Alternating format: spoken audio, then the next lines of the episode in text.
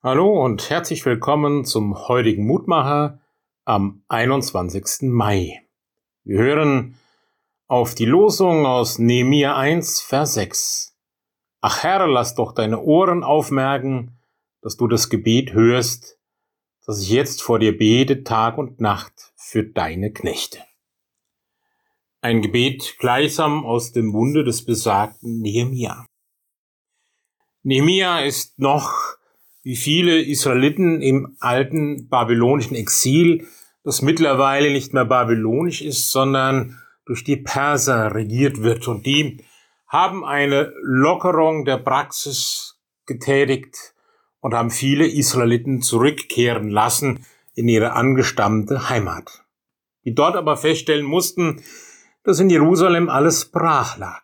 Der Tempel zerstört, die Gottesdienste, die Religionsausübung faktisch nicht möglich, aber auch die Stadtbefestigung, alles drumherum, da nieder, das Handwerk, die Landwirtschaft völlig am Ende. Und diese Nachricht kommt vor den Nehemiah. Und es ist erschreckend für ihn festzustellen, wie weit die ganze Situation gekommen ist. Was tut er? Obwohl es schier zum Verzweifeln ist, findet er einen Weg, mit seinem Kummer, mit seiner Not umzugehen. Er wendet sich betend an Gott. Er wendet sich an den Gott, von dem er weiß, dass er ihn hören wird. Wie kann ich mit meinem Schmerz umgehen, mit Gott reden? Gott sagt, rufe mich an. Gott selber möchte, dass wir ihm unseren Schmerz sagen und so nimmt es der Nehemiah ganz ernst und spricht seine Not und Sorge auf.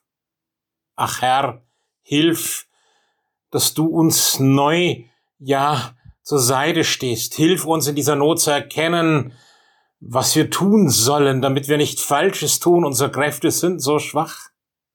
Und Nemia bringt eine wichtige Erkenntnis zu tragen in den nachfolgenden Versen. Lass uns auch erkennen, wo wir falsch gehandelt haben. Jeder Neuanfang, jede Gesundung fängt auch mit der Diagnose an. Ganz wichtig auch im Gebet die eigene Schuld und die eigene Fehlerhaftigkeit vor Gott zu bringen, denn er ist gnädig und barmherzig.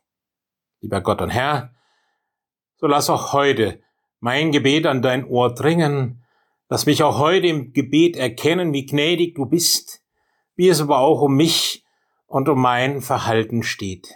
Danke, Herr, dass du uns und mich begleitest, auch an diesem Tag. Amen. Grüß dich, ihr Roland Friedrich Pfarrer.